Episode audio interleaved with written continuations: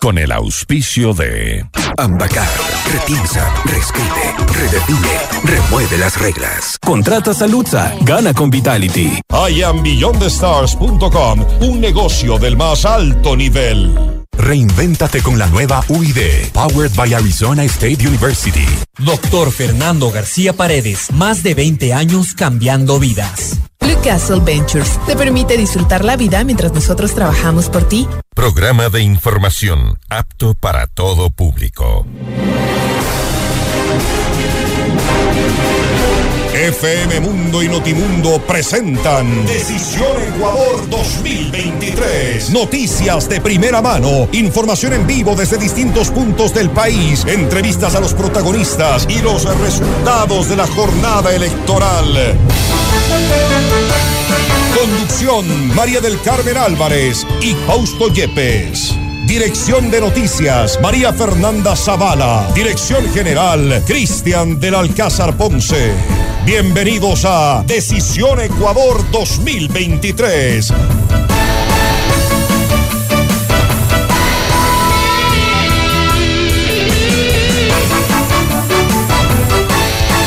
Amigos de FM Mundo, bienvenidos a Decisión Ecuador 2023. Hoy les contaremos algo más de los resultados de las elecciones seccionales de este 5 de febrero. Hasta el momento hay ya tendencias marcadas de quienes serían los nuevos representantes de las ciudades y provincias del país. María Carmen, buenas tardes. Muy buenas tardes, eh, Fausto y amigos. Como siempre, gracias por acompañarnos en este espacio informativo. Además, vamos a conocer pues los resultados de la consulta popular hasta el momento, ya que el escrutinio continúa. Y bien, lo que ha sido evidente también en estas últimas horas es el silencio del gobierno. No obstante, se ha anunciado ya una cadena nacional por parte del presidente Guillermo Lazo para las 8 de la noche. Se espera ahí una reacción oficial una vez que se han conocido ya los resultados preliminares de las eh, elecciones seccionales y también respecto del referéndum avanza ya con una tendencia marcada, como le decíamos al inicio, una tendencia en favor del no en la consulta popular. Ayer la cadena nacional fue suspendida por parte del gobierno. Hoy en el Palacio de Gobierno llegaron muy pocas de las autoridades de, Estado hasta el Palacio para una reunión que mantenían o tenían previsto mantener con el presidente Guillermo Lazo. Después de esto no se ha dado ningún tipo de pronunciamiento y se espera, ha sido convocada al menos para hoy a las 8 de la noche la cadena nacional del presidente Guillermo Lazo. Será la primera reacción oficial una vez que se conozca esto que ha sido ya considerado como un revés del gobierno. Lo que sí hubo es un comunicado. Iniciamos aquí ya con la información. María del Carmen. Iniciamos de inmediato con la información. El gobierno criticó la demora del Consejo Nacional Electoral en la entrega de resultados de la consulta popular. Mediante un comunicado publicado por la Secretaría General de Comunicación, el Ejecutivo señaló que el gobierno sigue esperando que el CNE entregue los resultados sobre el referéndum ofrecidos para ayer, 5 de febrero, en la noche. Hasta el momento, por ejemplo, la provincia del Guayas ha sido escrutada en apenas un promedio de 0.5 5%, además de resultar inexplicable esta situación, pues genera incertidumbre y confusión en la ciudadanía. Esto cita el texto. Además, el gobierno aseguró que se mantendrá atento al proceso electoral, defendiendo siempre la voluntad popular expresada en las urnas. También el Consejo Nacional Electoral publicó desde las 18 horas 55 del domingo 5 de febrero los datos iniciales de los resultados de las elecciones 2023 en Ecuador. Diana Tamaín, presidenta del organismo, explicó que el despliegue de las cifras dependerá de la agilidad y coordinación de quienes integran las mesas de las juntas receptoras del voto. Los recintos se cerraron a las 17 horas en punto y luego empezó la contabilización de los sufragios para presentar los resultados de las elecciones seccionales. Con corte a las 17 horas y 10 minutos. Pavel Muñoz de la Revolución Ciudadana se ubica en el primer puesto para la alcaldía de Quito con el 25.20% de los votos, seguido de Jorge Yunda con el 22.20% y en tercer lugar Pedro Freile con el 21.92%. Así van los resultados. Y justamente frente a estos resultados, Jorge Yunda felicitó a Pavel Muñoz la noche de ayer a través de su cuenta de Twitter. El pueblo se ha pronunciado. Felicitaciones, Pavel Muñoz. A quienes votaron por mí, no me alcanzará la vida para agradecerles ahora a meter el hombro todos para sacar esta ciudad y este país adelante. Publicó Yunda a las 22 horas y 43 minutos. En respuesta al tuit de Yunda, Pavel Muñoz no se quedó atrás. Gracias, Jorge. La campaña acabó y me dedicaré a cumplir nuestra consigna. Con la fuerza de las y los quiteños, Quito renace. Es momento de hacer un Quito de todos los sueños, respondió el candidato por el movimiento de revolución ciudadana. Ya avanzamos con la información, nada más les informamos que de acuerdo al reporte del Consejo Nacional Electoral en el referéndum ya han sido procesadas un total de 93.15% de las actas para la pregunta número uno respecto al referéndum y esta pregunta es la que más avanzada está en el proceso de escrutinio. Ya les damos más adelante los detalles. Seguimos con la información con el 99.66% de las actas procesadas. Pavel Muñoz ya festeja su eventual triunfo. La noche del 6 de febrero, mediante una rueda de prensa, Muñoz aseguró que la Revolución Ciudadana tendrá el mayor número de concejales y agradeció a la ciudadanía por el respaldo recibido. No tengo la más mínima duda, esto sí, esperemos los resultados oficiales, pero no tengo la más mínima duda que seremos el mayor número de concejales en el cuerpo colegiado del Distrito Metropolitano de Quito. Pero, pero debemos trabajar por esos niveles de consenso. Es la primera vez que vamos a tener la aplicación de las últimas reformas del Código de la Democracia y lastimosamente vamos a tener consejos cantonales muy atomizados. Lo que nosotros al menos hemos decidido no hacer es en lo absoluto repartir el municipio para generar mayorías legislativas. Eso es lo absoluto. Tanto así que nuestros propios concejales, antes de terminar su periodo, ya deberán dejar aprobada la eh, ordenanza para que, por ejemplo, los concejales entrantes no sean miembros de los directorios de las empresas públicas municipales y que eso nos dé más claridad. El Consejo tiene que trabajar sobre las prioridades de la ciudad, no sobre las apetencias políticas. Agregó que independientemente de los resultados de la consulta popular, el país debe construir una institucionalidad. Primero vemos, digamos, caso los resultados de oficiales. Mal podríamos decir para las dignidades, esperemos los resultados oficiales, para la consulta no, ya anunciamos resultados. No, la oficialidad tiene que decirnos ambos casos. Y me parece que eh, una vez que tengamos, nuevamente, ¿para qué ponernos a buscar la quinta pata y tratar de ya determinar, ¿no es cierto?, una de, un país dividido. Yo creo que sobre las críticas que nosotros hemos tenido a esa consulta, porque lo cierto es que el país vive en un, en un problema, digamos, de no construir la estabilidad institucional que amerita. Entonces, independientemente de cuáles sean los resultados de la consulta, hay que construir esa institucionalidad. Eh, lo complicado será, si es que estos, es la previsión del gobierno se cumple, que ya se pueda ver una hoja de ruta clara para, digamos, que se dé ejercicio a la voluntad popular y que esto no quede, ¿no es cierto?, en una dilatación de las fuerzas políticas en la Asamblea y más reacciones por su parte, el candidato por Alianza UIO, Pedro Freile, alcanzó el 21.92% de los votos, ubicándolo en el tercer puesto de las elecciones en la capital. En decisión Ecuador 2023, Freile expresó sus sensaciones tras estos resultados. Recibimos esto, digamos así, claro, con, con el corazón un poco, un poco triste frente a todo el gran esfuerzo que se hizo en campaña, pero también muy motivado y muy contento por los resultados que tenemos de la preferencia de jóvenes que se unieron a la Alianza Huyó eh, al Quinto Poder durante todo este trayecto. Pensamos que, lo responsable era pronunciarnos sobre el asunto oportunamente para permitir que el camino democrático de la República funcione. Y eh, sí, también nos sentimos contentos porque vemos que se jubila una generación de, de políticos que no han demostrado capacidad de liderazgo en la ciudad. Para nosotros esto ahora apenas empieza y eso nos motiva también mucho más. Además, eh, Freile se mostró optimista con el futuro y evitó referirse a las personas que pudieron haber influenciado en su derrota. Bueno, yo, yo, yo quiero que, no quiero referirme a personas puntualmente, creo que la, la, historia, como se está escribiendo en este instante, determina quiénes definitivamente deben jubilarse de la política. Y, y, más que más que sentir inconformidad con las personas, creo que tenemos que aprender de estas lecciones la, capacidad que tenemos de salir adelante está marcada por la forma en la que asumimos estas circunstancias para poder construir éxitos más grandes para mayor cantidad de gente. No quiero indicar culpas a nadie, simplemente levantarnos y seguir adelante. El día uno, el paso uno es el que tenemos que dar hoy por reconciliarnos con la juventud y con la democracia. Esto es Decisión Ecuador 2023 por FM Mundo y por FM Mundo Live. Y seguimos eh, revisando la información electoral de acuerdo a los datos que arroja el Consejo Nacional Electoral a través de su sistema. Tendremos ya los, los resultados a esta hora más actualizados. Tenemos ya en pantalla, ahí tenemos los resultados electorales para la alcaldía de Quito según los datos oficiales del Consejo Nacional Electoral.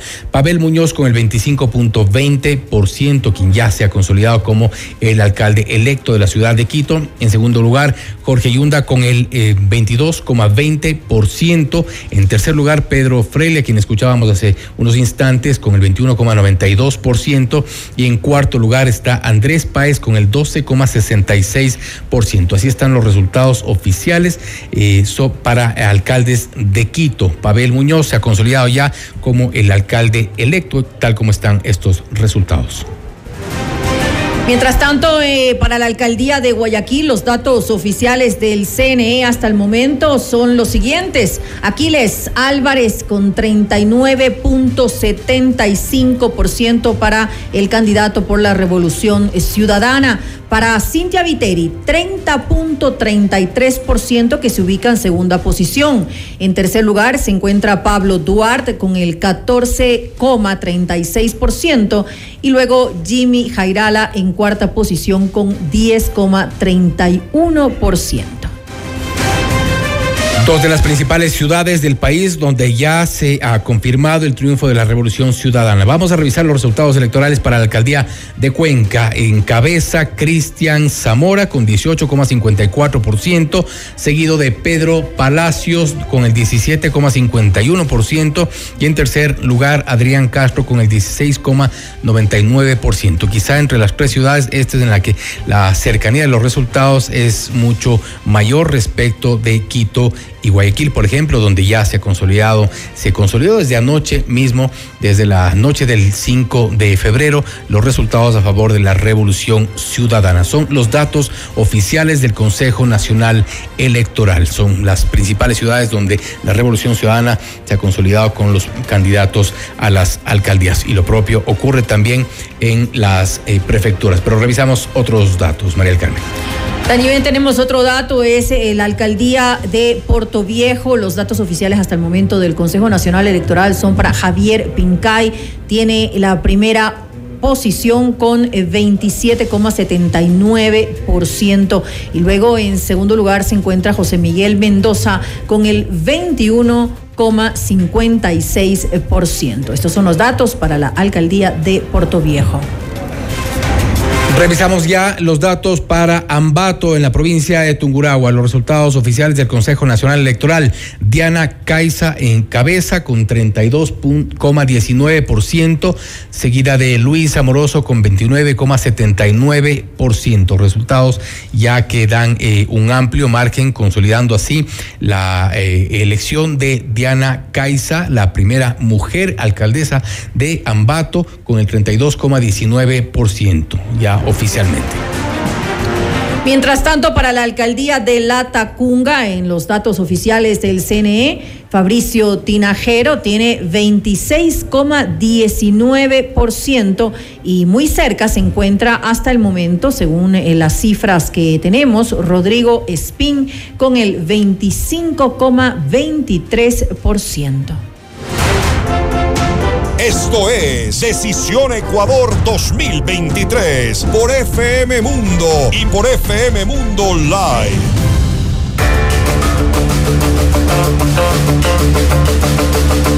Y con varias victorias en las provincias y ciudades más importantes del país, el movimiento de la Revolución Ciudadana ha logrado recuperar Pichincha, Guayas, Manabí, entre otras zonas. En este momento estamos ya en contacto para nuestra primera entrevista con eh, eh, Santiago Basabe, con doctor Santiago Basabe, analista político y académico, para hablar sobre los resultados electorales quiénes, y quiénes son los ganadores y los perdedores de este proceso electoral. Santiago, gracias por estar con nosotros. Bienvenido. Eh, encendamos el micrófono, por favor. Estamos ya al aire este momento. Perfecto, ahí estamos ya. Estamos listos. Gracias, doctor Basabe. Estamos. Hola, Fausto. Al aire ya este momento. La, pregunta creo que de, ¿nos escucha ahí? Sí, sí, te escucho bien, Fausto. Perfecto, sí. La pregunta creo que de entrada es cuál es el aprendizaje, cuáles son las lecciones que deja este proceso electoral cuando vemos una importante participación eh, y, triunfo por parte de la Revolución Ciudadana por un lado y un fracaso rotundo a las propuestas de gobierno en cuanto al referéndum y también eh, al resto de tiendas políticas en cuanto a las elecciones seccionales. Hay algunos aprendizajes seguramente acá. Hay algunos aprendizajes efectivamente que desafortunadamente nuestros actores políticos no los suelen tomar en cuenta porque lo de ahora no es nuevo. Eh, uno de ellos, el primero quizás, es que la única organización que tiene mediana estructura, mediana formación de cuadros y una posición ideológica medianamente establecida, más allá de que le pueda gustar o no a la gente, es la Revolución Ciudadana. Y eso se ha, se ha, se ha hecho efectivo ahora. Además, es la única organización con capacidad de de una inserción, de una inmersión nacional. Tiene representantes importantísimos en, en la costa y en la sierra. Ustedes mencionaron algunos de ellos. Ese creo que es el primero. El segundo tiene que ver y está relacionado con esto. ¿no? El resto de organizaciones son puramente electorales, se activan momentos antes de los procesos y vuelven a disolverse y, cuando estamos a puertas de una nueva elección cuando hay la búsqueda esas sin ningún sentido, con poca lógica, con poco criterio de candidatos y los resultados están ahí. Ahora, Respecto al gobierno, bueno, hay, Sí, perdón, esto, y para, terminar con el tema de los, de los partidos políticos tradicionales, por llamarlos de esta forma, esto no ocurre necesariamente con el Partido Social Cristiano, que aparentemente era eh, o es una organización con estructura, con eh, algún liderazgo, seguramente debilitado por estos últimos años, pero esa estructura eh, se, se, vino abajo, porque lo, que, lo ocurrido en Guayaquil, lo ocurrido en Guayas, incluso en algunas otras provincias, es una gran lección para el Partido Social Cristiano, por un lado, y por otro también cuánto pudo haber influido eh, para bien o mal, esta, esta alianza que han hecho desde la Asamblea del Partido Social Cristiano y la Revolución Ciudadana durante estos últimos meses. Una alianza, un pacto, un acuerdo eh, que quizá le pasó factura en contra, no fue quizá la mejor idea hacerlo. Sí, yo pero no creo que eso sea lo de fondo en realidad, me parece. Yo creo que ahí lo de fondo es que el, un liderazgo excesivamente fuerte, como el del abogado Negoda, ha impedido la formación de nuevos cuadros políticos, la emergencia de nuevos cuadros políticos, que yo creo que el Partido Social Cristiano los tiene, sobre todo en juventudes, pero que desafortunadamente han sido opacados, no han tenido espacios en términos electorales. Y bueno, ahí está la, ahí está la factura que pasa a la política, el último reducto fuerte, fuerte, fortísimo del Partido Social Cristiano, se ha perdido y se ha perdido con una votación importante, ¿no? Son 10 puntos de diferencia en la prefectura y en la, y en la, prefectura del Guayas, me refiero, y en la ciudad de Guayaquil. Entonces, yo creo que esto da cuenta que la única organización, como tú bien decías, Fausto, con mediana estructura, con mediana organización, que era el Partido Social Cristiano, ha sufrido un golpe fundamental. Y del resto de organizaciones, yo creo que no tienen nada. O sea, es, muy difícil encontrar eh, algún tipo de liderazgos en, en, la al, punto que todas llegan a, cubrir los espacios electorales con gente que tenga alguna representatividad, pero que no pertenecen a los partidos. Entonces, ahí insisto, yo creo que hay una lección que ya fue dada a inicios de los años 2000. La llegada del expresidente Correa es el resultado de una erosión del sistema de partidos políticos, pero desafortunadamente vemos que, eh, desafortunadamente vemos que 15 años después y un poquito más, estas organizaciones no aprendieron nada de la historia y el país yo creo que camina nuevamente a una erosión de, similares características donde el que saldrá bien aventajado, como ya lo ha hecho ahora, es precisamente la revolución ciudadana. Y esta participación eh, meramente coyuntural en tiempo de elecciones o esta reactivación eh, coyuntural del resto de tiendas políticas en algunos movimientos, eh, también que se han mostrado como como ya se ha dicho, partidos o movimientos de alquiler en algunos casos, ¿no? Porque tienen eh, algunos candidatos que llegan por momentos para ciertos procesos, para ciertas elecciones, restando estructura, restando una, una formación política eh, orgánica quizá. Esto eh, también es, es algo que seguramente se verá ya de aquí en adelante. Muchas de estas organizaciones seguramente van a quedar en el camino. Sí, y seguirán mientras tengan vida jurídica haciendo lo mismo. O sea, basta ver los candidatos a la alcaldía de Quito y basta ver los partidos por los cuales llegan para dar cuenta de eso que estamos diciendo. El, Partido Socialista llega con un candidato que se declara de derecho, por ejemplo. Eh, Sociedad Patriótica, más allá del coronel Gutiérrez, no tiene un cuadro representativo al punto que su candidato, me refiero al doctor Páez, es uno de los que abogaba por la salida del expresidente hace pocos años nada más. Entonces, es un tema eh, estructural, yo creo que no es de organizaciones en particular. El caso de la izquierda democrática ni se diga. Entonces yo creo, insisto, que es una cuestión estructural y mientras de este deterioro siga dándose y no veo visos de salida, me parece que el gran ganador es la revolución ciudadana y camina a, constituirse en la, en la, fuerza política hegemónica del país, más allá de, de los afectos o desafectos que se pueda tener. ¿Cuál será o cuál se prevé puede ser el desafío de la Revolución Ciudadana en estos eh, espacios de poder? Me refiero a las prefecturas, a los eh, gobiernos locales, de aquí a dos años, cuando ya se vienen nuevas elecciones y seguramente habrá un debilitamiento aún mayor, quizá, del gobierno del presidente Lazo. Bueno, yo creo que cumplir con las principales propuestas y que, que tienen y con las principales demandas ciudadanas. Ahora tienen un reto fundamental en Pichincha, por ejemplo, tienen las los dos gobiernos seccionales, lo mismo va a pasar en Guayas. En Pichincha quizás es un poco más fácil de manejar porque habrá una, una transición sin, sin, alteración, sin cambio en la prefectura. El, el señor Muñoz tendrá que hacer mucho trabajo en el municipio, empezar casi desde cero. En Guayas es, un fenómeno aún más complicado porque es asumir unos gobiernos seccionales luego de tres décadas de, de la hegemonía del Partido Social Cristiano. Pero en términos generales, no solo en estas provincias, en, Manaví sucede algo parecido, lo mismo en Azuay. Yo creo que es un, ejercicio de, trabajo desde el día uno porque buena parte de la población seguramente va a evaluar la presidencial en función de lo que han hecho los gobiernos regionales.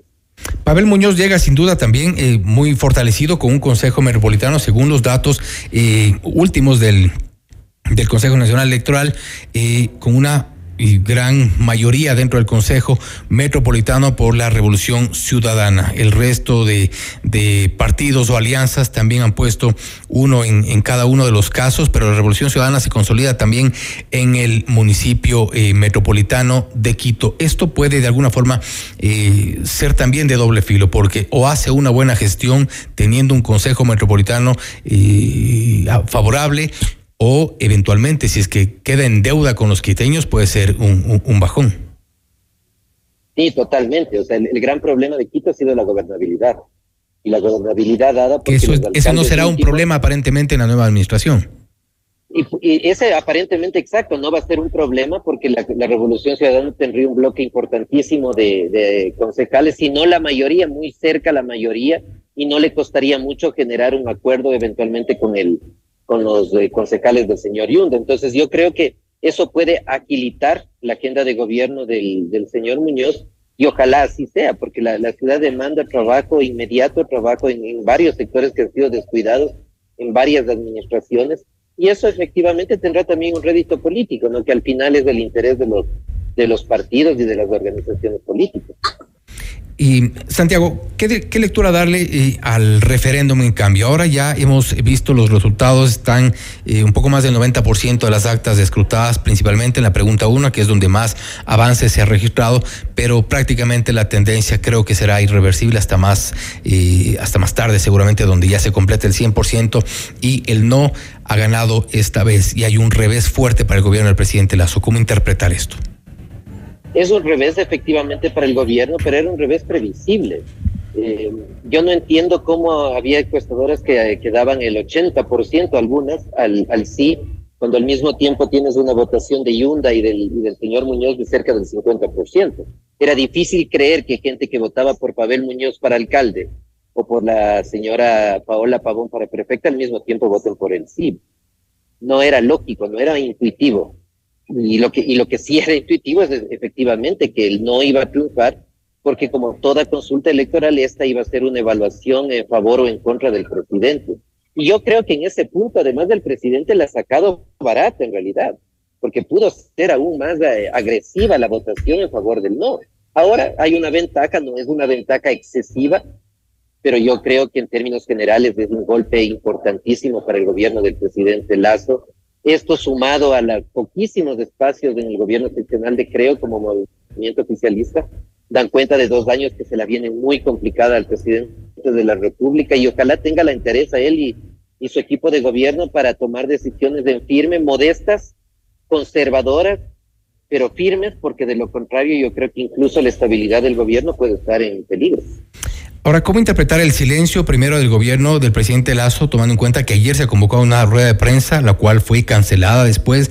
Hoy en la mañana se esperaba algún tipo de pronunciamiento por parte de ministros o alguna autoridad de gobierno y no hubo ningún pronunciamiento. De hecho, por ejemplo, eh, uno de los, el, canciller Juan Carlos Holguín llegó hasta el palacio, él prefirió no dar declaraciones a la prensa. Posteriormente se emitió un comunicado de alguna forma poniendo en duda el tema del, conteo de las, de las actas y, y un poco dándose un margen de espera, quizá con alguna expectativa, lo cual era bastante al menos eh, ingenua y se anuncia ya para las 8 de la noche de hoy una rueda de prensa, del una cadena nacional del presidente Guillermo Lazo. ¿Cómo interpretar este silencio? Seguramente no, no tienen mucho que comunicar, aunque ya lo han hecho con este silencio. Yo creo que el silencio da cuenta que no tienen una respuesta establecida, una respuesta clara que dar y han preferido guardar silencio, como tú dices, que es una forma de responder. Ojalá la declaración de esta noche sea una declaración firme, una declaración ecuánime, una declaración que acepta la derrota de la consulta popular, que acepta el, el, mandato popular, que acepta los, eh, alcaldes y prefectos que que han sido electos el día de ayer y que asuma una, una actitud en ese sentido, ¿no? De que el, el, resto del gobierno va a trabajar en función de lo que puede hacer, que intentará eventualmente alguna consulta a futuro, más allá de que la haga o no, pero que sea una, una actitud de ese tipo, una actitud ecuánime que, que no le deje contento al país, eh, evidentemente, porque hay mucha oposición al gobierno, pero que al menos marque un punto de, de mesura en la, en la decisión. Ojalá sea, insisto, una declaración así que iría medianamente en el orden, en el tono, en la, en, el, en la intensidad que fue la declaración del presidente Boric cuando perdió la, la aprobación de la Constitución hace, hace pocos meses. Ojalá esperemos que el gobierno tenga una decisión de ese tipo.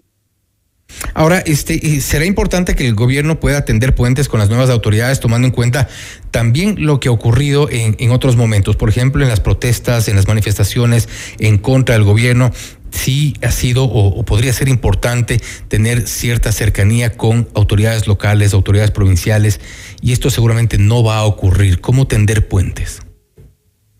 Tiene que intentar los puentes, tiene que buscar formas de acercamiento, así no las consiga del todo, pero yo creo que el gobierno se queda más débil que nunca. En los dos años me parece que es el momento de mayor debilidad con un aditamento que está ahí presente, que no sabemos todavía cómo se va a resolver judicialmente los temas de los escándalos de corrupción que le están rodeando al gobierno, que sería una, una cuestión adicional que tendería a debilitarle. Entonces, yo creo que es el momento en que el gobierno, insisto, tome con, con seriedad, con ecuanimidad este resultado, que genere los cambios políticos en el, en el, entre sus colaboradores más cercanos. Esa sería una buena señal para, para el país en general y para los actores políticos y asuma eso, que si es que no tiende puentes o intenta al menos hacerlo, la posibilidad de la inestabilidad, desafortunadamente para el país, siempre va a estar presente y puede rondar en este año y medio, casi dos años que le resta al gobierno.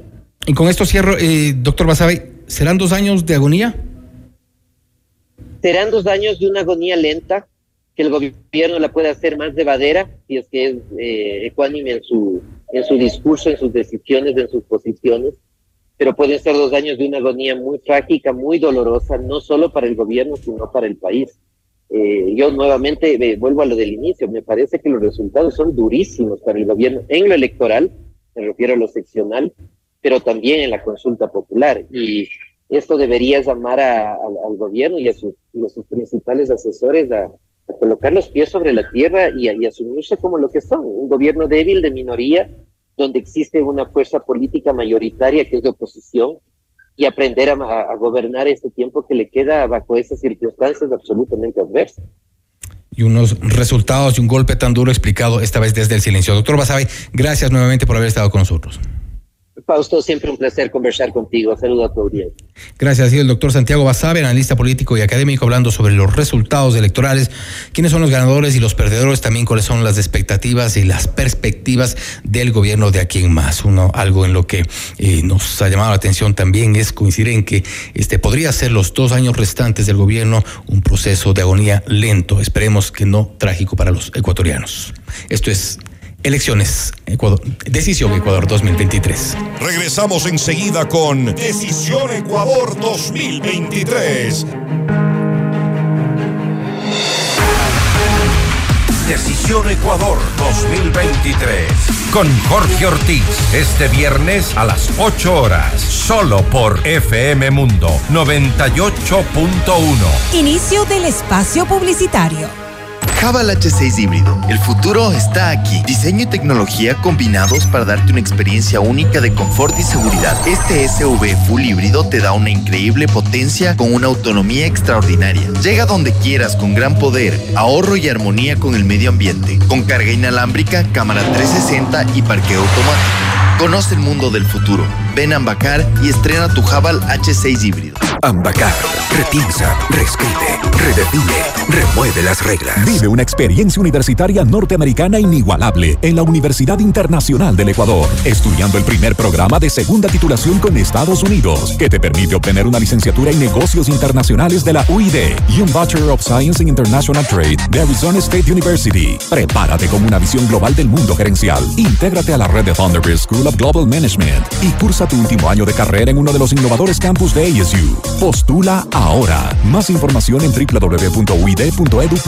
Con Banco del Austro, invierte y gana. Más de 800 premios instantáneos, dependiendo del monto y plazo de tu inversión. Apertura o renueva tu póliza en cualquier agencia a nivel nacional o en nuestros canales digitales. Además, participa en el sorteo para incrementar tu póliza. Consulta términos y condiciones. Banco del Austro.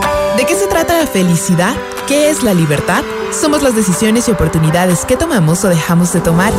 Blue Castle Ventures te permite disfrutar la vida mientras nosotros trabajamos por ti. Recibe el mejor interés sobre tu inversión gracias a nuestra tecnología financiera estricta y responsable que no trabaja con criptomonedas. Te asesoramos y cuidamos tu dinero. Desde solo mil dólares en adelante ya puedes invertir en tu futuro. Visita nuestra web www.mi20ya.com y conoce lo que podemos hacer por ti. Blue Castle Ventures, empresa canadiense de tecnología financiera que cuida y cumple tus sueños. Comunícate a nuestro WhatsApp 0999-770-771. Doctor Fernando García Paredes, más de 20 años cambiando vidas. Importante referente en su campo como cirujano urólogo, experto en cirugía prostática, láser de próstata y de cálculos, cirugía laparoscópica, cirugía de incontinencia urinaria y de piso pélvico. El doctor Fernando García Paredes atiende en consulta privada en la calle Alemania y Eloy Alfaro, edificio Pirámide 1. Agenda tu cita al 2505-101 o al 099-500-1007. Búscanos en Instagram como arroba Fernando García Urólogo y visita www.doctorgarciaurologo.com. ¡Hey! Tú, ¿sabías que por hacer ejercicio podrías recibir 500 dólares en efectivo? Empieza a ganar premios por lo que ya estás haciendo. Contrata Saludza que viene con Vitality, el programa que te devuelve hasta el 20% de lo pagado en tu plan médico anual por cumplir tus metas de ejercicio. Deja de mirar cómo ganan otros por hacer lo mismo que tú. Contrata Saludza, gana con Vitality. Conoce más en saludza.com. Aplican términos y condiciones.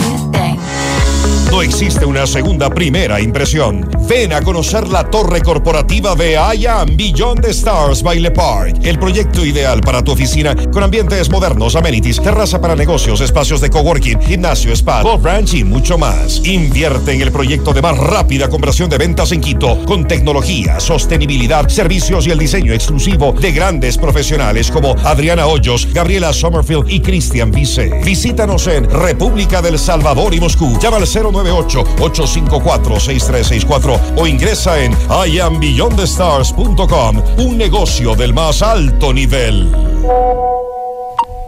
Hija, hoy me hiciste la mamá más orgullosa del mundo y no puedo esperar más para tener entre mis brazos a mi primer nieto. Te amo, mi amor. Gracias a los cuidados del área de Metro Maternidad del Hospital Metropolitano, la mamá de María ahora es la abuela más feliz del mundo. Hospital Metropolitano, tu vida es importante para mí. Conoce más de nuestros servicios llamando al 1-800-H Metro o en nuestras redes sociales. Descarga nuestra increíble app FM Mundo 98.1 para escucharnos y vernos en vivo. Hasta aquí la publicidad. Continuamos presentando Decisión Ecuador 2023, una cobertura especial de FM Mundo y Notimundo. Con más del 99% de los votos escrutados, el candidato por la Revolución Ciudadana, Juan Cristóbal Lloret, es el virtual prefecto del Azuay, quien alcanzó 71.726 votos en el proceso electoral de este 5 de febrero. Estamos ya en este momento en contacto con eh, Juan Lloret, virtual prefecto de la SUAY. Digamos, es ya el prefecto electo de la provincia de la SUAY, de acuerdo a los resultados oficiales del Consejo Nacional Electoral. Ingeniero Lloret, gracias por estar con nosotros. Bienvenido. Gracias, eh, muy buenas tardes, estimado Fausto. Un saludo muy cordial a la audiencia y a quienes hacen FM Mundo. Muchas gracias por la invitación. Bueno, ¿cómo lo toma esta, esta decisión de los azuayos? Hasta ayer en la tarde, bueno, habían algunos mensajes por parte incluso de sus contendores. Eh, todavía había expectativa respecto de los resultados, pero en este momento ya están eh, confirmados los resultados. ¿Y ¿Cómo toma esta decisión de los azuayos? Bueno, con un compromiso enorme y sobre todo por las muestras de cariño que nos han desplegado a lo largo y ancho de la provincia de La Suay.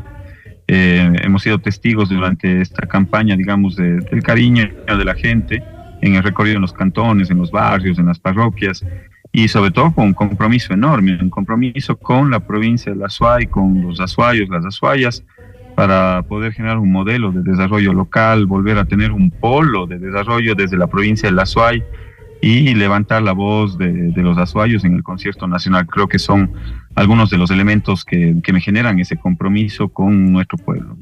De lo que eh, usted ha visto, ¿cómo están en el resto de, ciudades de la provincia eh, la Revolución Ciudadana?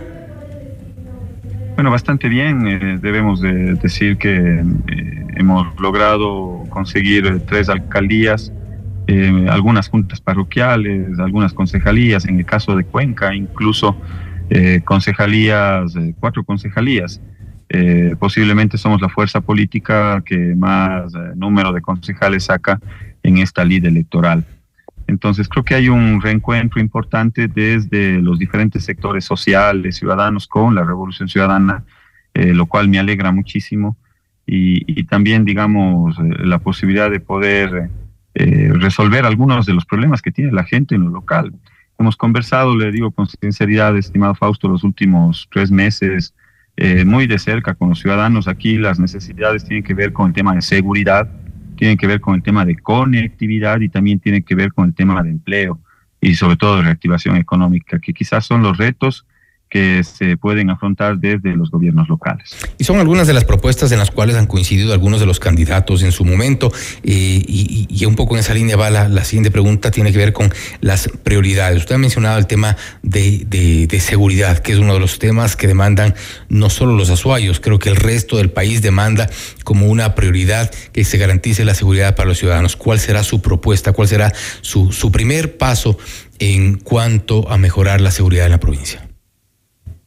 Sí, así es, Fausto. Quizás ese es un, requerimiento no solo en el ámbito local, provincial, sino también es una demanda nacional. Así es. Y, y peor aún después de los últimos hechos violentos que enlutan la democracia. No se puede pensar en democracia cuando tenemos esos niveles de, de inseguridad a los cuales nos ha llevado lamentable y dolorosamente este gobierno, ¿no?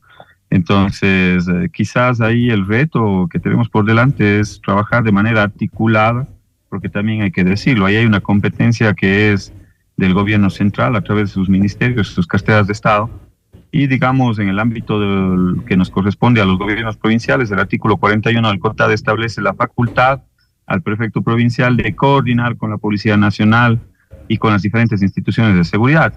En el marco de esa, del, del COTAD, nosotros hemos establecido la posibilidad de poder eh, nuevamente tener un Consejo Provincial de Seguridad. Yo fui gobernador en el año 2015-2016, Fausto, de mi provincia. En ese momento el Ecuador era el segundo país más seguro de América Latina y cuando dejábamos la gobernación era de las provincias más seguras del país. Y hay que replicar ese modelo, digamos, un modelo de articulación, trabajando con los 15 alcaldes, con las 61 juntas parroquiales de mi provincia. Hay que trabajar y efectivamente hay que tener una relación con el gobierno central, con el gobernador de la provincia, para hacerle parte también de este Consejo Provincial de Seguridad, en el cual puedan estar las diferentes instituciones, Policía Nacional, Fuerzas Armadas, Bomberos, Cruz Roja. Y este ente tiene que generar una serie de políticas eh, de prevención, hay que trabajar muy fuertemente con los diferentes barrios, parroquias, comunidades, y también una serie de políticas eh, antidelincuenciales. Ahí se necesita el fortalecimiento institucional, ahí se necesita una serie de recursos económicos que hay que garantizarlos a través del gobierno central y en lo que podamos aportar desde la prefectura también, eh, digamos, es nuestra obligación hacerlo, porque es la principal necesidad que tienen los azuayos. Ahí tenemos el reto de poder generar seis controles integrados de seguridad al ingreso a nuestra provincia, con la más alta tecnología, conectados al ECU 911, que tengan cámaras de reconocimiento facial, cámaras lectoras de placas en los vehículos, que pueda contribuir de manera efectiva y hacerle frente sobre todo a la delincuencia. ¿no? ¿Tienen suficiente presupuesto el asignado hoy por hoy? Digamos, los recursos siempre serán un limitante. La prefectura apenas maneja 68 millones de dólares al año y de esos recursos tenemos que destinar, digamos, para las competencias que tienen que ver con desarrollo económico y productivo, vialidad, el tema de riego y los temas ambientales. Pero sin lugar a duda la, seguridad ciudadana amerita, digamos, una preocupación especial y habrá que destinar los recursos que sean necesarios. y por supuesto también hay que eh, eh, pedirle al gobierno nacional, digamos, que fortalezca las capacidades operativas de la policía. Eh, ustedes recordaron, yo fui legislador hasta hace unos meses atrás. Ahí hay un proyecto pendiente con el ECU 911 para repotenciarlo. Ya ha pasado cerca de más de 10 años en el cual se construyó toda esa infraestructura y el equipamiento. Hay un proyecto de alrededor de 100 millones de dólares que está pendiente para repotenciar las capacidades del ECU. Entonces, cuando yo le escucho al presidente Lazo, que hay eh, alrededor de 1.500 millones de dólares para invertir en seguridad, bueno, pues eh, del primer paso. Ahí hay un fortalecimiento de capacidades operativas a través del ECU que está pendiente, ¿no? La conectividad es otro de los puntos débiles también en la provincia de la y usted tiene una propuesta. Sí, Fausto, mire, eh, yo lamento mucho, digamos, la situación que está viviendo el Azuay pues, en términos de conectividad y la región en general, ¿no? Eh, si vamos por la vía Cuenca Toro Naranjal, tenemos el kilómetro 49 que se convierte en Vía Crucis. Si vemos por la vía Cuenca Girón Pasaje, se va a encontrar con una serie de, eh, de, baches, huecos, hundimientos a lo largo de la vía. Eh, si es que va a la provincia de Loja, tampoco no ha habido mantenimiento en esa vía, y si es que va a la Amazonía también. Entonces, quizás ahí hay que hacerle frente desde un espacio regional habrá que coordinar las acciones con los diferentes prefectos de la región. Digamos, hay las mejores relaciones con, bueno, con Marcela Guiñaga, que es la, virtual prefecta del Guayas, el ingeniero Jaramillo, que también es el virtual prefecto de la provincia del Cañar. Hoy conversé con los dos. Eh, hay que tender los puentes con la provincia del Oro, con la provincia de Loja, para poder trabajar esos temas en el ámbito de la región. Y por supuesto, ahí necesitamos también el digamos, la contribución, porque al final del día es una competencia que tiene el gobierno central a través del Ministerio de Transportes y Obras Públicas. Lo que sí, digamos, rechazo contundentemente es que a la SUAI se le pretende entregar apenas 8 millones de dólares, lo anunció el ministro de Transportes y Obras Públicas la semana anterior, que van a entregarle 8 millones de dólares para el mantenimiento vial. Solo para que tengan una idea, Fausto, la prefectura en el eh, presupuesto, que es infinitamente menor, va a invertir cuatro veces más en este año. Entonces, digamos, eh, hay que tener una relación, una relación eh, respetuosa, cordial, por supuesto, con el gobierno central, pero también esa relación de respeto implica también la posibilidad, por supuesto, de que vean los problemas de la región y, por supuesto, hay el compromiso con los recursos económicos, ¿no? ¿Y usted no tendrá problema en sentarse a la mesa eh, de conversaciones con el gobierno, con las autoridades, en función de estas necesidades? No, para nada, Fausto, pero sí una relación respetuosa, o sea, una relación de respeto a los azuayos, porque al final del día, cuando hay ese anuncio de 8 millones de dólares, digamos, a mí me parece que es una falta de respeto a la región, ni siquiera solo a la azuay. Entonces, eh, sí, hay que sentarse con el gobierno central, con el gobierno nacional, quizás en una suerte de bloque, de bloque regional que nos permita solventar sobre todo las necesidades de la gente. Yo digo con sinceridad, después de, esta ley electoral, eh, la gente nos exige a las autoridades locales trabajar en, conjunto, en equipo. Ojalá, digamos, este revés electoral que también tiene el gobierno nacional les, les, invite a pensar, digamos, en otras condiciones, en unas condiciones más de cercanía a los territorios y sobre todo de resolver las necesidades de la gente. Ojalá digamos, las autoridades que son parte del gobierno puedan reflexionar sobre aquellos resultados electorales. Usted mencionaba, por ejemplo, uno de los problemas que tiene que ver eh, con la falta de empleo. Tiene alguna relación también, no directa, pero el problema de la migración. La migración, la provincia de Azuay ha sido una de las provincias que eh, mayor número de migrantes en algún momento tuvo y este ahora que se experimenta en el Ecuador una nueva ola migratoria podría ser uno de los eh, puntos débiles, quizá uno de los puntos a tratar por parte de las autoridades de la provincia, autoridades locales también. ¿Cómo enfrentarían este problema? Pastor, digamos, usted conoce muy bien la realidad de la región eh, y es doloroso porque sobre todo estos últimos meses el fenómeno de la migración ha, llegado sobre todo a, las zonas rurales de la región y particularmente de las zonas ¿Y qué rurales. Es esta segunda ola?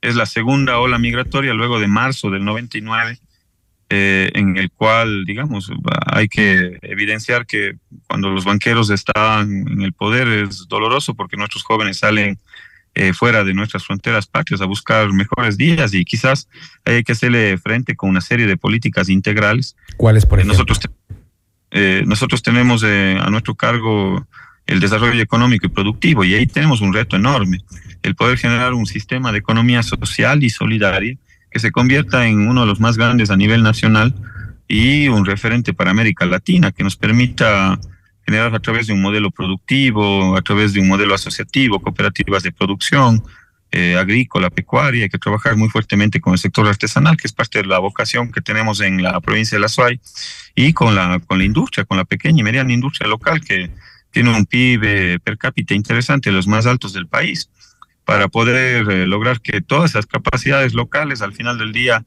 puedan terminar en valor agregado, en darle tener una cadena de valor y esa cadena de valor pasarles sobre todo a la gente que en este momento está pasando momentos muy difíciles. Digamos, es una gran apuesta.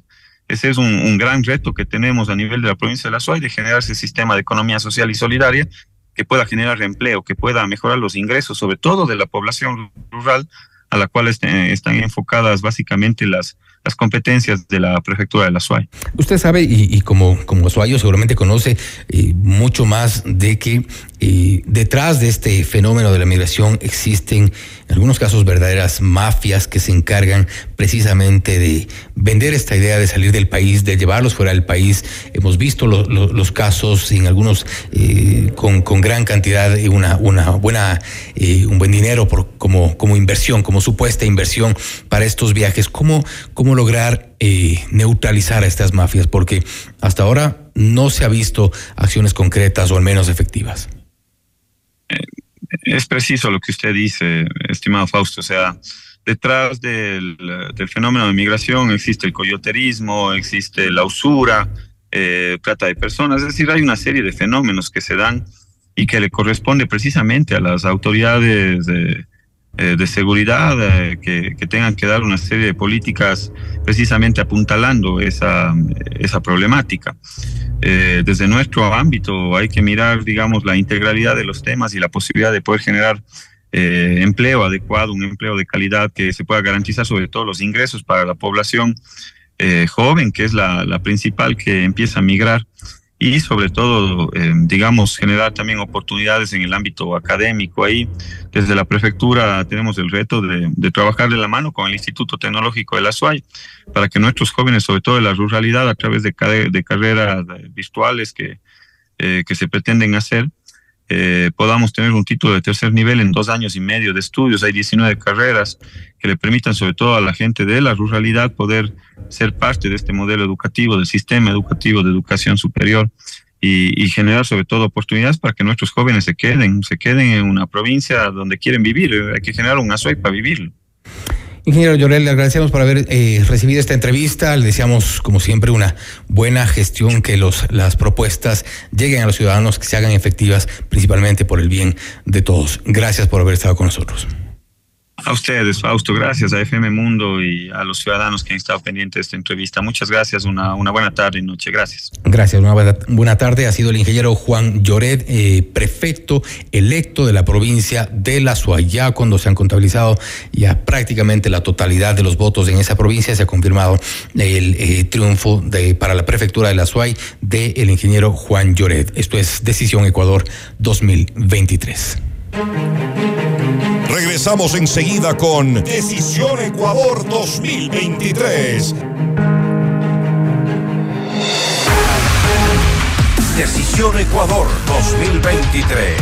Con Jorge Ortiz. Este viernes a las 8 horas. Solo por FM Mundo 98.1. Inicio del espacio publicitario. Jabal H6 híbrido. El futuro está aquí. Diseño y tecnología combinados para darte una experiencia única de confort y seguridad. Este SUV full híbrido te da una increíble potencia con una autonomía extraordinaria. Llega donde quieras con gran poder, ahorro y armonía con el medio ambiente. Con carga inalámbrica, cámara 360 y parqueo automático. Conoce el mundo del futuro. Ven a Ambacar y estrena tu Jabal H6 híbrido. Ambacar, repiensa, reescribe, redefine, remueve las reglas. ¿De qué se trata la felicidad? ¿Qué es la libertad? Somos las decisiones y oportunidades que tomamos o dejamos de tomar. Blue Castle Ventures te permite disfrutar la vida mientras nosotros trabajamos por ti. Recibe el mejor interés sobre tu inversión gracias a nuestra tecnología financiera estricta y responsable que no trabaja con criptomonedas. Te asesoramos y cuidamos tu dinero. Desde solo mil dólares en adelante ya puedes invertir en tu futuro. Visita nuestra web www.mi20ya.com y conoce lo que podemos hacer por ti. Blue Castle Ventures, empresa canadiense de tecnología financiera que cuida y cumple tus sueños. Comunícate a nuestro WhatsApp 0999-770-771. Doctor Fernando García Paredes, más de 20 años cambiando vidas. Importante referente en su campo como cirujano urólogo, experto en cirugía prostática, láser de próstata y de cálculos, cirugía laparoscópica, cirugía de incontinencia urinaria y de piso pélvico. El doctor Fernando García Paredes atiende en consulta privada en la calle Alemania y Eloy Alfaro, edificio Pirámide 1. Agenda tu cita al 2505-101 o al 099-500-1007. Búscanos en Instagram como arroba Fernando García Urólogo y visita www.doctorgarciaurologo.com. Con Banco del Austro, invierte y gana más de 800 premios instantáneos, dependiendo del monto y plazo de tu inversión. Apertura o renueva tu póliza en cualquier agencia a nivel nacional o en nuestros canales digitales. Además, participa en el sorteo para incrementar tu póliza. Consulta términos y condiciones. Banco del Austro. Sabemos que el terreno para hacer negocios es desafiante. Tranquilo. En la Cámara de Comercio de Quito cuentas con un equipo y juntos llevaremos tu negocio al siguiente nivel. Nosotros ponemos la experiencia, tú pones las ganas. Te esperamos en la Avenida Amazonas y República Edificio Las Cámaras. Para más información visita www.ccq.es o contáctanos al 098-475-3529. Cámara de Comercio de Quito, 116 años contigo. No existe una segunda primera impresión. Ven a conocer la torre corporativa de IAM Beyond the Stars by Le Park. El proyecto ideal para tu oficina con ambientes modernos, amenities, terraza para negocios, espacios de coworking, gimnasio, spa, golf ranch y mucho más. Invierte en el proyecto de más rápida conversión de ventas en Quito con tecnología, sostenibilidad, servicios y el diseño exclusivo de grandes profesionales como Adriana Hoyos, Gabriela Sommerfield y Cristian Vice. Visítanos en República del Salvador y Moscú. Llama al 09 854-6364 o ingresa en iambeyondthestars.com, un negocio del más alto nivel. ¿Qué le dirías a tu yo futuro? Eh, que no sé qué hacer. Me angustia no saber qué carrera estudiar. Que me preocupa morirme de hambre. O no ser exitosa. Pero si tu yo futuro te pudiera hablar, te diría Cálmate. Esa incertidumbre pronto pasará. Busca hacer eso que te gusta, eso que te divierte. Si lo haces, lo demás viene solo. La carrera que estás buscando está en la UTE. Estudia con una alta calidad académica, becas y los mejores planes de pago. Universidad UTE. Juega el resto de tu vida. Imperdible. Este 10 y 11 de febrero, Equavagen te invita al Volkswagen Time. Ven y llévate tu nuevo Volkswagen. Accede a beneficios especiales y aplica tu Volkscredit. Recibimos tu auto usado como parte de pago. Te esperamos en la Avenida Granados, E1470 e Isla Marchena. Si quieres comprar un Volkswagen, ven a la Granados. Ven a Equavagen. Todos los programas mírelos en nuestro canal de YouTube, FM Mundo Live. Fin del espacio publicitario. Continuamos presentando Decisión Ecuador 2023, una cobertura especial de FM Mundo y Notimundo.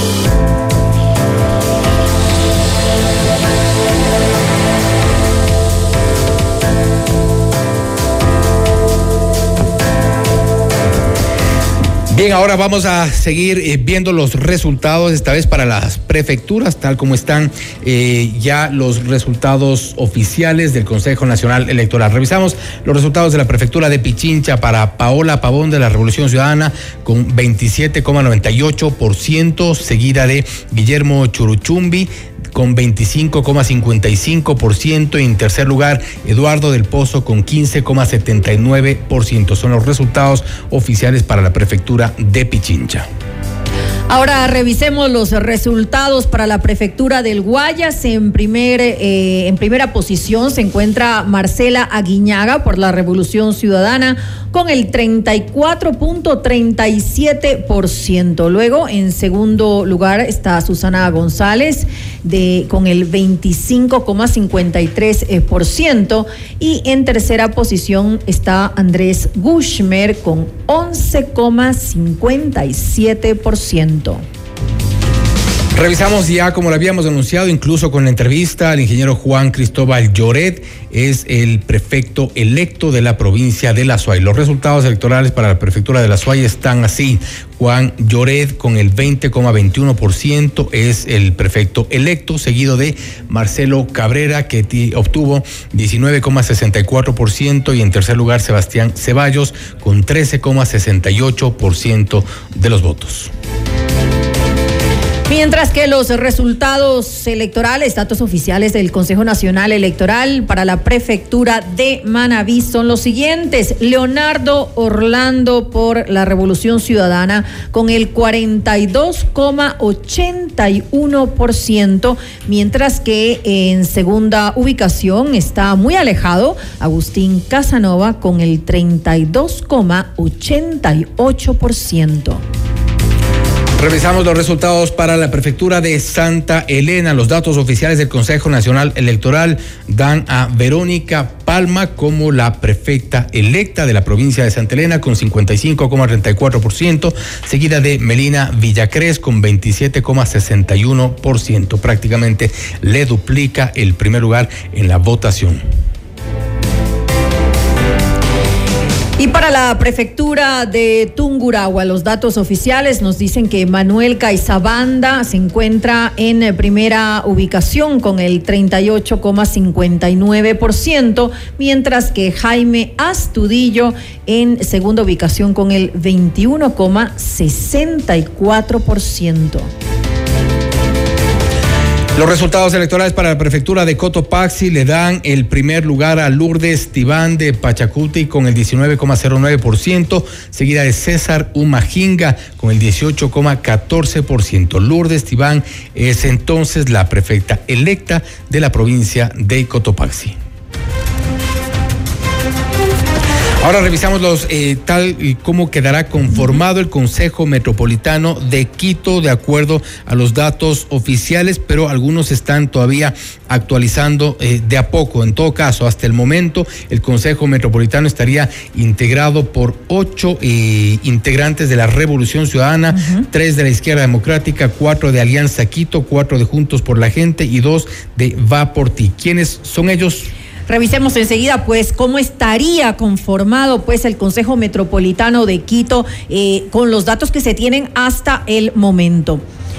Por Revolución Ciudadana eh, sería Emilio Uzcategui, Diego Garrido, Wilson Merino, Diana Cruz, Blanca Paucar, Héctor Cueva, Analía Ledesma, perdón, Fernanda Racines por la Revolución Ciudadana, Fernanda Racines, Adrián Ibarra, y esos serían, pues, esos serían los ocho integrantes. Revisamos los integrantes de la izquierda democrática que serían parte del Consejo Metropolitano de Quito. De la izquierda democrática tenemos entonces a eh, a ver si lo revisamos. Darío Cagüeñas, Darío Cagüeñas es uno de los, eh, que sería integrantes del Consejo Metropolitano de Quito. También eh, tenemos a Analía Ledesma y a Ángel Vega. Son los tres integrantes de la izquierda democrática que llegarían a ser parte del Consejo Metropolitano de Quito. Mientras que los cuatro integrantes por la alianza UIO serían los siguientes. Andrés Campaña, Sandra Hidalgo, Fidel Chamba y Cristina López. Ellos serían pues los cuatro eh, representantes de Alianza UIO en el Consejo Metropolitano de Quito.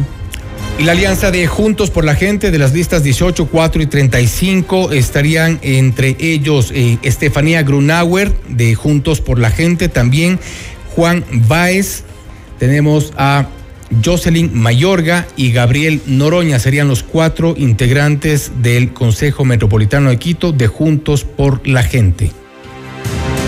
Y finalmente los dos representantes de Va por ti en eh, el Consejo Metropolitano de Quito serían Bernardo Abad y Michael Aulestia. Con esto pues estaría eh, completa la conformación del Consejo Metropolitano de Quito con los 21 integrantes, los 21 concejales. Y todavía continúa en el Consejo Nacional Electoral alimentándose los resultados, los datos de cada uno de estas dignidades, en el caso de los consejos metropolitanos, del Consejo Metropolitano de Quito y en el caso de las concejalías del resto del país.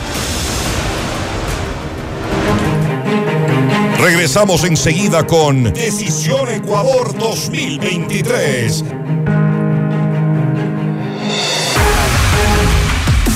Ecuador 2023.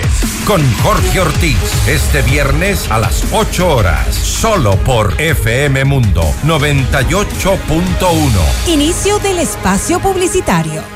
En la UID nos reinventamos para ofrecerte una verdadera educación global. Nos afiliamos a Arizona State University, una de las mejores universidades del mundo y número uno en innovación de los Estados Unidos. Al estudiar en la UID, serás parte de ASU. Tu carrera se fortalecerá con cursos de clase mundial. Te convertirás en un profesional bilingüe y podrás optar por una doble titulación. Reinvéntate con la nueva UID, powered by Arizona State University. Quito, Guayaquil y Loja. Más información www.uid.edu.es. Con Banco del Austro, invierte y gana. Más de 800 premios instantáneos, dependiendo del monto y plazo de tu inversión. Apertura o renueva tu póliza en cualquier agencia a nivel nacional o en nuestros canales digitales. Además, participa en el sorteo para incrementar tu póliza. Consulta términos y condiciones. Banco del Austro. Papá, no me imagino un día sin un consejo tuyo, sin tu apoyo y todo el amor que siempre me das. Agradezco tanto esta segunda oportunidad que nos da la vida para estar más cerca de ti.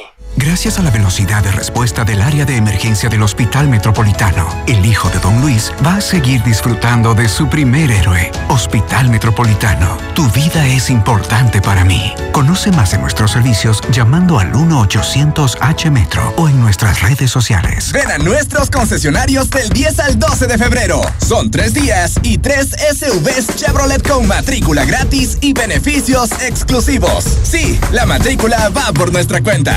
Llévate un Chevrolet Group, Tracker o Captiva. Tendremos horarios extendidos. Encuentra nuevos caminos.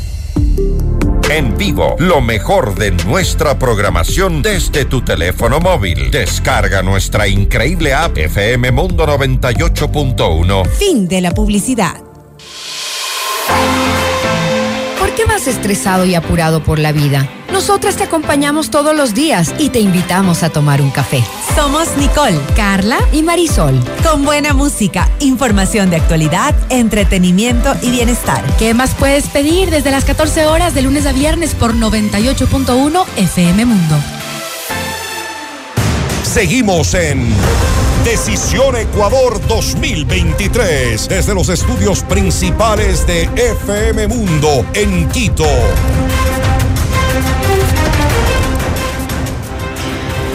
Y en medio de las elecciones, ayer eh, se registraron dos fuertes eh, terremotos de magnitud 7.8 y 7.5 respectivamente.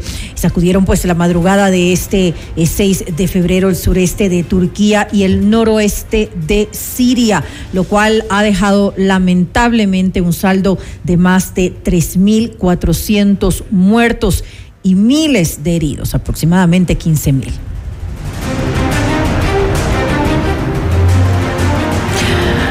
Y nos enlazamos enseguida con nuestra compañera Gisela Bayona. Ella se encuentra en estos momentos en Israel. Gisela, eh, ¿cómo estás? Eh, te saludamos pues a la distancia. Según se conoce, este es, Gisela, uno de los terremotos eh, más fuertes registrados en esa región en los últimos 100 años con consecuencias que han sido pues devastadoras.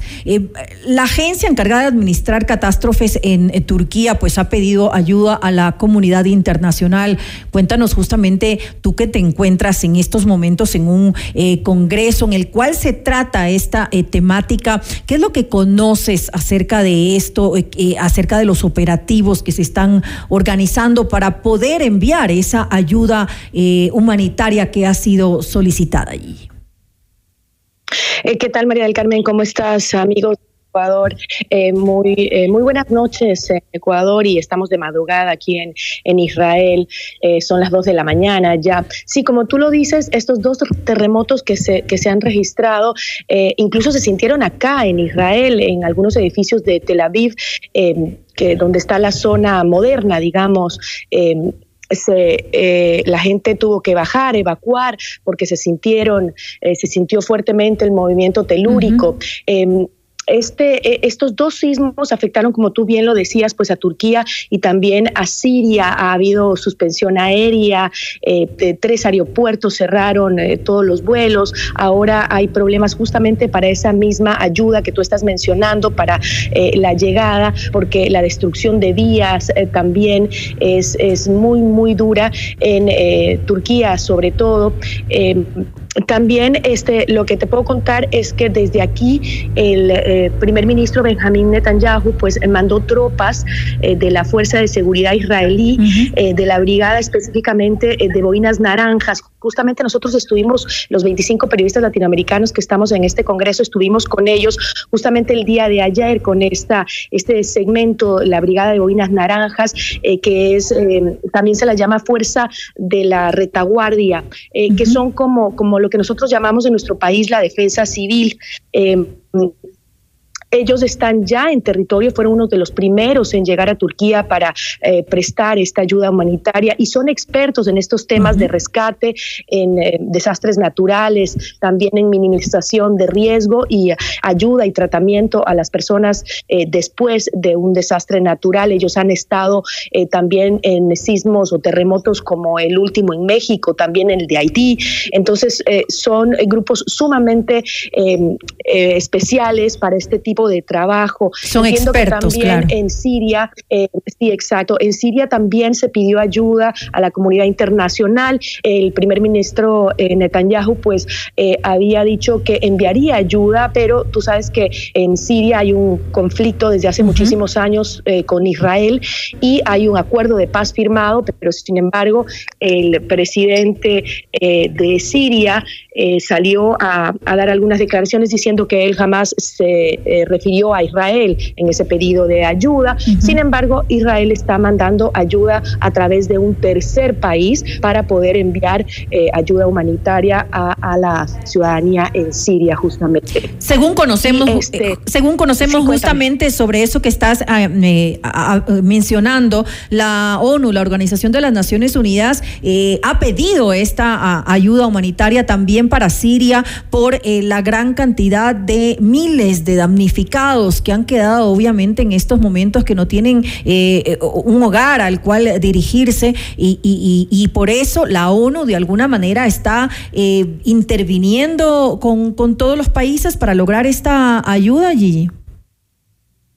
Sí, justamente bajo ese llamado, pues eh, desde acá, desde Israel, se ha intentado enviar esa ayuda, pero claro, que es, triste y, penoso que eh, los conflictos de cada país, eh, estos conflictos internos, en muchos casos incluso políticos, pues impidan la llegada de, esa ayuda. Por eso es que el primer ministro israelí Benjamin Netanyahu ha decidido hacerlo a través de un tercer país para evitar que Siria deje de recibir esta ayuda tan importante de un país especializado. Porque otro tema que ha causado la cantidad de muertes es que las construcciones, tanto en Siria como en Turquía, son de muy mala calidad. No hay ningún tipo de control eh, de antisísmico, o sea, eh, para que las autoridades puedan verificar que esas construcciones se hagan. Aquí, obviamente, no se sintió tan fuerte el, terremoto y no se registraron víctimas, porque obviamente aquí las construcciones resisten misiles que son enviados eh, desde Gaza o desde Líbano por los grupos terroristas que se ubican en esa zona para atacar a Israel. Entonces, imagínate, claro, aquí no se sintió absolutamente nada, pero en los edificios muy altos de 30, 40 pisos o más, pues ahí se, se, se, evacuaron los edificios, ¿no? Eh, pero lo, el problema es que en Siria y en Turquía la construcción es de muy mala calidad y no hay controles, eh, no hay ningún trabajo de prevención en, en, estos países y pues esto ha hecho que también la, el número de víctimas sea mayor y probablemente siga subiendo. ¿No? Además, por las eh, eh, temperaturas, tú lo decías hace un momento, el, eh, el tema de que quienes están acudiendo, estos rescatistas, son personas expertas y también deben trabajar ahora contra reloj por el tema de las bajas temperaturas que, que se presentan y que obviamente pues no ayudan para nada con estas operaciones de rescate. Cuéntanos un poco qué tan importante es el papel de, de los medios, el papel de los periodistas en este tipo de, de situaciones de, de emergencia y donde se necesita eh, informar de, de forma eh, clara y concisa sobre lo que está ocurriendo? Bueno, imagínate, hemos visto imágenes que han eh, dado la vuelta al mundo sobre periodistas que estuvieron ya saliendo a terreno luego del primer terremoto y pues les cogió en actividad el, segundo terremoto, ¿no? Los, los, edificios se vinieron abajo. Hay, mira tú que hay 7 mil eh, infraestructuras solo en Turquía completamente destruidas, que se vinieron abajo, ¿no? En el segundo terremoto, porque en el ya quedaron sentidas y en el segundo se vinieron abajo. Y esto mató mucha más gente, porque era la gente que estaba tratando de huir en ese momento, incluso eh, se habla que muchos periodistas podrían estar en riesgo porque eh, algunos lograron transmitir en vivo el segundo terremoto porque ya estaban en el territorio haciendo eh, la cobertura. Un tema que tocaste, María del Carmen, que es súper importante y que limita estas funciones de rescate es el clima. Las temperaturas son sumamente bajas. El día de ayer justamente estaba yo con este grupo de, 25 periodistas de América Latina en los altos del Golán donde justamente es un territorio entre la frontera entre Siria y eh, eh, con Israel, ¿no? Y este territorio incluso antes era sirio y tras la guerra de los seis días, eh, pues Israel se quedó con ese territorio. Estuvimos ahí y la temperatura era tan baja que realmente no podías ni caminar del frío que era. Te puedes imaginar entonces qué está pasando con aquella gente que está todavía bajo los escombros en temperaturas tan bajas. Ya han pasado cerca de 22 horas, me parece, de, eh, desde que se dio el primer terremoto y ahora ya encontrar más gente viva se convierte cada vez en, un reto muy difícil para los rescatistas, justamente por el intenso frío que existe eh, tanto en, en, este momento, tanto en Siria como en, eh, en Turquía. Claro, se dice que son las 48 horas, eh, las primeras 48 horas son definitivamente críticas, es decir, se, los rescatistas trabajan contra reloj. Gigi, cuéntanos eh, un poco eh, cómo se va a hacer con el tema de la ayuda humanitaria, cómo funciona. Por ejemplo, la Unión Europea hace un frente común o cada país pues lo maneja de forma independiente. Bueno, estaba yo chequeando información de acá y este eh, por ejemplo, Alemania ya ha enviado fuerzas de rescate, ha enviado ayuda humanitaria, toallas, alimentos no perecibles. Lo mismo ha hecho España, lo mismo ha hecho Rusia. Incluso eh, Vladimir Putin pidió que las eh, fuerzas que se encuentran en Siria también trabajen en el tema de rescate. Se ha enviado de verdad de muchos, eh, sobre todo de Europa, se ha enviado eh, un buen contingente de ayuda humanitaria. El problema, como te decía, es pues que muchas de las carreteras, hay vuelos que no están llegando porque hay aeropuertos que están destruidos, pero también es el tema de las carreteras. Para llegar hay zonas que eh, en las que todavía no llegan ni las mismas em, ni los mismos equipos de rescate locales que no han podido ingresar. Entonces, e, eso va, la verdad, de verdad, es una catástrofe terrible. Y claro, lo, lo decía, leía un periodista justamente eh, turco que decía eh, que por más simulacros que se han hecho, por más eh, intentos de estar preparados, una catástrofe de este, de este nivel, nadie la puede enfrentar. Es, es durísimo lo que se está viviendo. Como tú decías, es un año que no se ha visto una desgracia eh, con tantos muertos y unos, eh, un sismo con tanta fuerza, en, eh, sobre todo en Turquía, ¿no?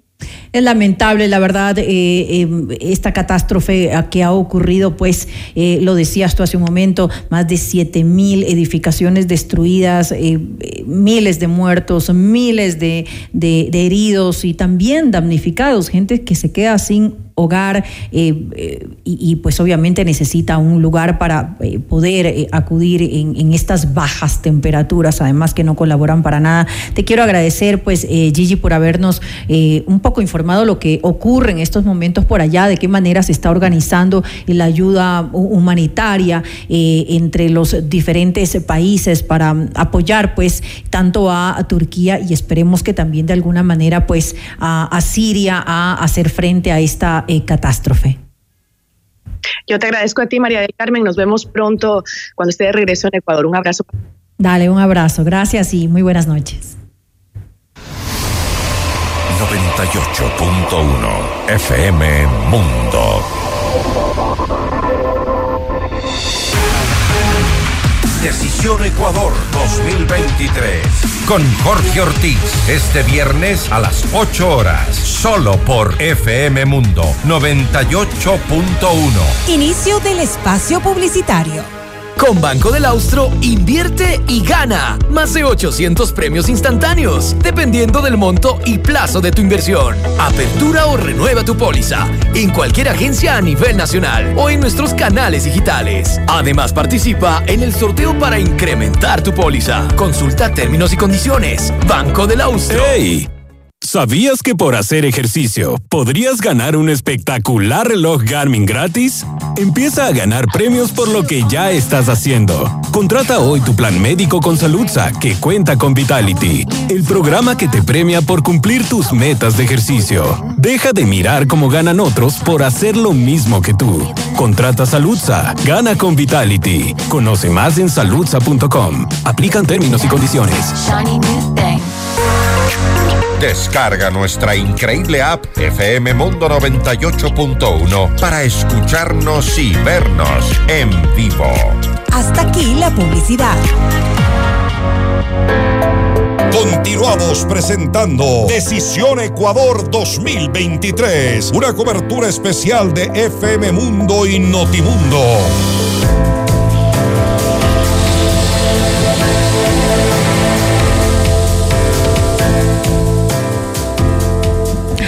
Aquiles Álvarez, candidato a la alcaldía de Guayaquil por la Revolución Ciudadana, se pronunció la noche de ayer tras conocer los primeros resultados que hasta el momento lo ubican en primer lugar en los comicios de este 5 de febrero. Pasadas las 22 horas, Álvarez se dirigió a decenas de simpatizantes que lo esperaban desde horas de la tarde en un salón de un hotel de la ciudad. Escuchemos enseguida algo de lo que dijo. A nuestros militantes, a todos nuestros dirigentes, les agradecemos con el corazón, con la vida, porque la verdad que sin ustedes fuese imposible. Quiero también, quiero también, quiero también felicitar, felicitar a Pedro Pablo Duarte, hizo una gran campaña. Felicitaciones, Pedro Pablo.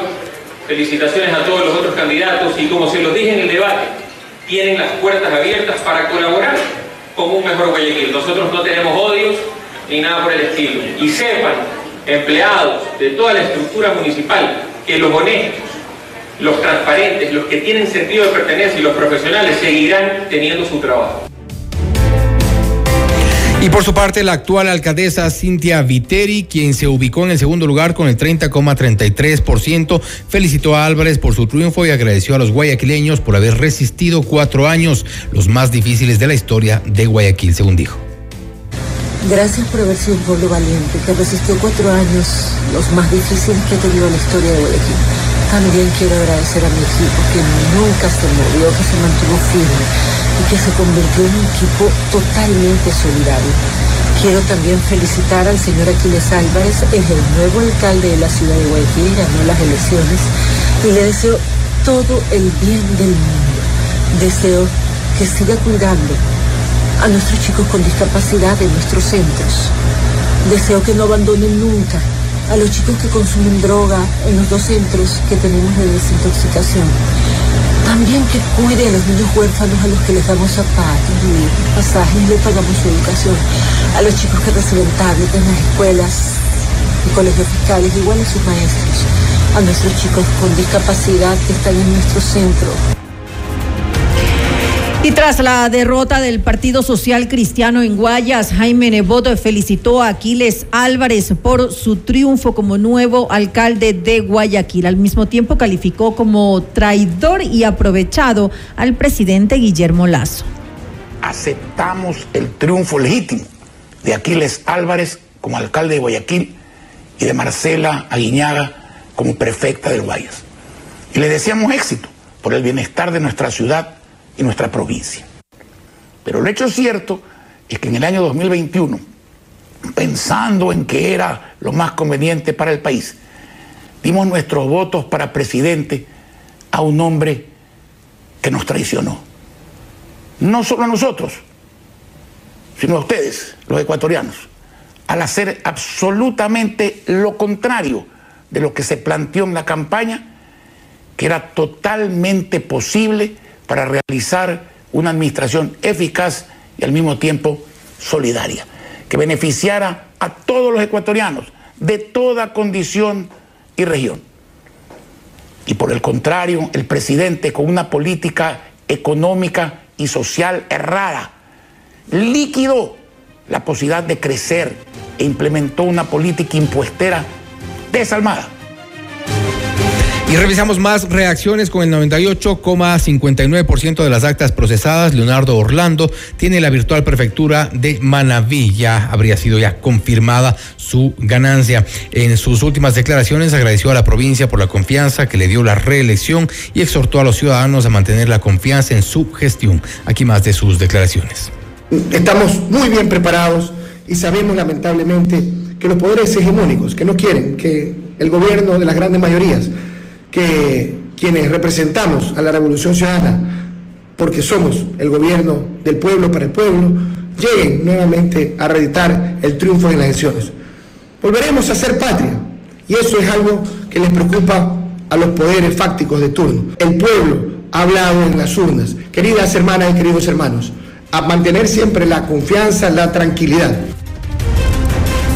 Mientras tanto, con el 100% de actas escrutadas, Cristian Zamora es el nuevo alcalde de Cuenca con el 18,54% de votos. En su primer discurso la noche del 6 de febrero hizo un llamado a la unidad y prometió cumplir todas sus propuestas de campaña. Son de unidad, que dejemos de lado la campaña electoral y comencemos todos a ver a esa cuenca del futuro, a esa cuenca unida, en donde aquí van a tener a un alcalde de absolutamente todos los cuencanos y cuencanas, que respete las diferencias, que haya tolerancia y que sobre todo, con esfuerzo y ahínco, comencemos a construir y a cumplir cada una de las propuestas que empeñamos y que caló en el corazón de los cuencanos. No tengo nada más, sino palabras de agradecimiento mía, de mi familia, de todos los compañeros que han resultado electos al Consejo Cantonal, a las juntas parroquiales y darles mi compromiso de trabajo incansable, inclaudicable, que van a tener un alcalde de pueblo y van a tener un alcalde que se faje por esta ciudad y que va a unirle a esta cuenca para sacarla adelante como es el sueño que absolutamente todos tenemos. En el cantón Latacunga, provincia de Cotopaxi, los resultados de las elecciones estuvieron reñidos, aunque Fabricio Tinajero, impulsado por alianza entre el Movimiento Pueblo, Igualdad, Democracia, el Partido Socialista Ecuatoriano y la Unidad Popular, obtuvo un 26,19%. Rodrigo Espín obtuvo el segundo lugar con el 25,23%.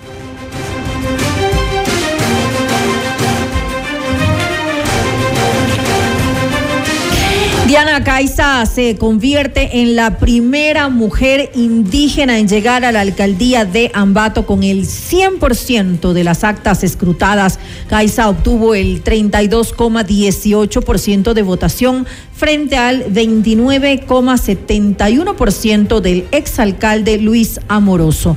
Previo a su victoria, Caiza aseguró que se trata de un triunfo histórico por ese cambio, por esa verdadera transformación en Ambato, con un verdadero rostro de mujer que por primera vez históricamente vamos a celebrar el triunfo del pueblo ambateño, el triunfo de las mujeres en Ambato. Y por supuesto, deseamos y anhelamos que el día de hoy triunfe la democracia, un proceso transparente en donde por supuesto se vea reflejado la decisión del ambateño, la decisión del tungurahuense y la decisión de todos los ecuatorianos. Y vamos a hacer eh, una revisión de otros de los resultados oficiales ya que están en el sistema del Consejo Nacional Electoral respecto a la conformación del Consejo de Participación Ciudadana 2023. Revisamos son Augusto Verduga, Allen Berbera, Andrés Fantoni, los tres son de, eh, eh, de los de quienes ya se ha confirmado estarían en la lista de los integrantes del Consejo de Participación Ciudadana y Control Social.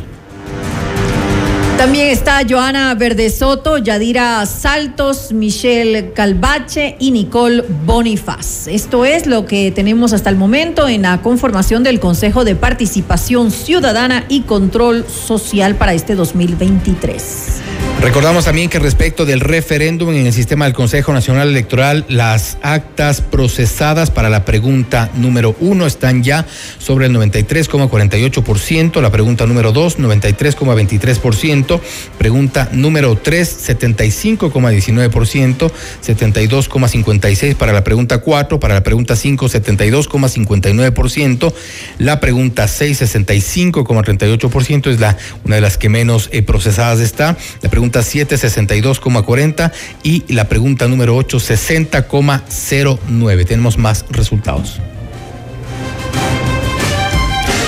A ver, para el sí ya están los resultados, tenemos los datos oficiales del Consejo Nacional Electoral. De acuerdo al porcentaje de las actas procesadas que habíamos mencionado, la pregunta 1 ganaría el no con el 51,46% frente al sí del 48,54%.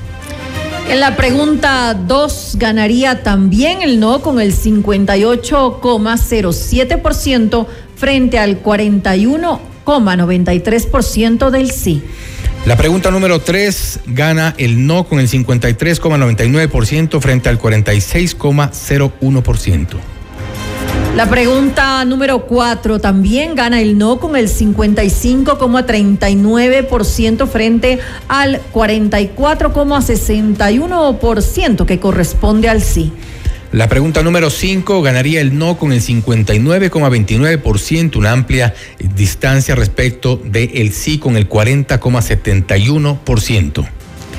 Lo mismo en la pregunta número 6, donde el no eh, gana con el 59,43% frente al sí, que tiene el 40,57%. La pregunta número 7 tiene el no en primer lugar con el 56,75% frente al sí con el 43,25%. Y finalmente la pregunta número 8, gana el no con el 56,92%, mientras que el sí tiene el 43,08%. Y de acuerdo a estos resultados, vemos que la pregunta que tiene un menor eh, margen de diferencia es la pregunta número uno, sin duda una de las más polémicas, la que tiene que ver con la extradición. Y esta, el margen es pequeño. El no gana con el 51,46% frente al sí de un 48,54%. Es quizá, es de hecho la pregunta en donde menos diferencia hay entre el sí y el no. En todo caso, en las ocho preguntas, está ganando el no, de acuerdo a los resultados oficiales del Consejo Nacional Electoral. Vamos a revisar cómo está la conformación del Consejo Metropolitano, tal como lo habíamos mencionado hace, hace unos minutos. La Revolución Ciudadana tiene y como sus integrantes del Consejo Metropolitano a Emilio Uzcategui, Wilson Merino, Diana Cruz, Diego Garrido, Blanca Paucar, Héctor Cueva, Fernanda Racines y Adrián Ibarra. Mientras tanto, Juntos por la Gente tiene cuatro representantes. Serían Andrés Campaña, Juan Báez, Jocelyn Mayorga y Gabriel Noroña. Van por Juntos por la Gente como los nuevos concejales. La alianza UIO tiene a cuatro representantes del Consejo Metropolitano, son Estefanía Grunauer, Sandra Hidalgo, Fidel Chamba y Cristina López. La izquierda democrática tiene 13 representantes, Darío Cagüeñas, Analía Ledesma y Ángel Vega. Y revisamos los integrantes de Alianza Va por ti en el Consejo Metropolitano de Quito. Estarían Bernardo Abad, y Michelle Aulestia. Michael Aulestia. Michael Aulestia tenemos ahí. Son Bernardo Abad y Michael Aulestia de la Alianza Va por ti. Tiene una amplia mayoría en el Consejo Metropolitano, la Revolución Ciudadana, con los ocho integrantes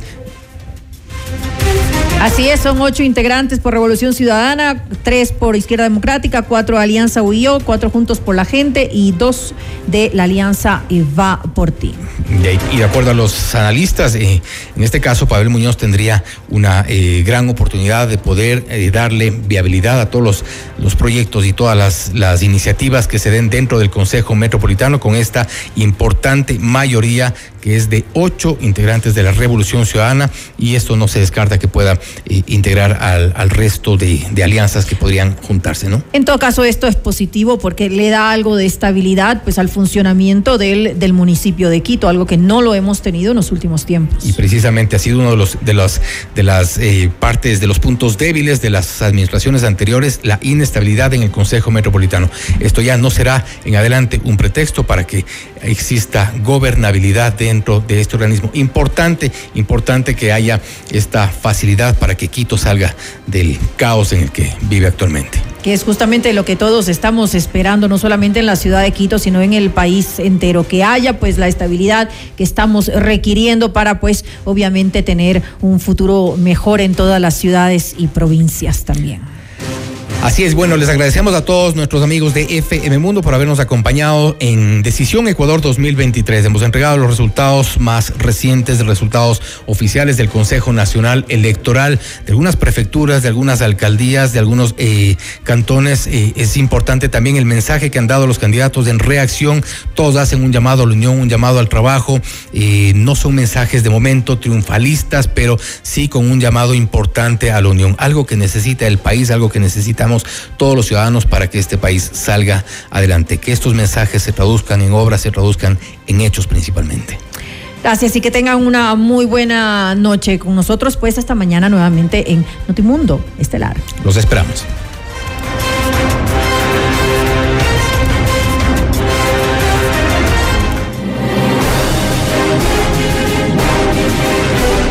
FM Mundo y Notimundo presentaron Decisión Ecuador 2023. Conducción María del Carmen Álvarez y Fausto Yepes. Coordinación y redacción José Martín Muñoz, Fernanda Utreras. Redacción y redes sociales Romina Cox. Asistentes Daniel Ocaña y Emilio López. Dirección gráfica Laili Quinteros. Producción FM Mundo Live Javier Merino. Producción Carlos Cárdenas. Ingeniería de sonido Mauro Coordinación General Multimedia Nicole Moncayo. Dirección de contenido María Fernanda Zavala. Dirección General Cristian del Alcázar Ponce. Gracias por su sintonía. Con el auspicio de Ambacar, repiensa, reescribe, redefine, remueve las reglas. Contrata Saludza, gana con Vitality. IamBeyondTheStars.com, un negocio del más alto nivel. Reinvéntate con la nueva UID, powered by Arizona State University. Doctor Fernando García Paredes, más de 20 años cambiando vidas. Blue Castle Ventures te permite disfrutar la vida mientras nosotros trabajamos por ti. Decisión Ecuador 2023. Con Jorge Ortiz. Este viernes a las 8 horas. Solo por FM Mundo 98.1. Inicio del espacio publicitario.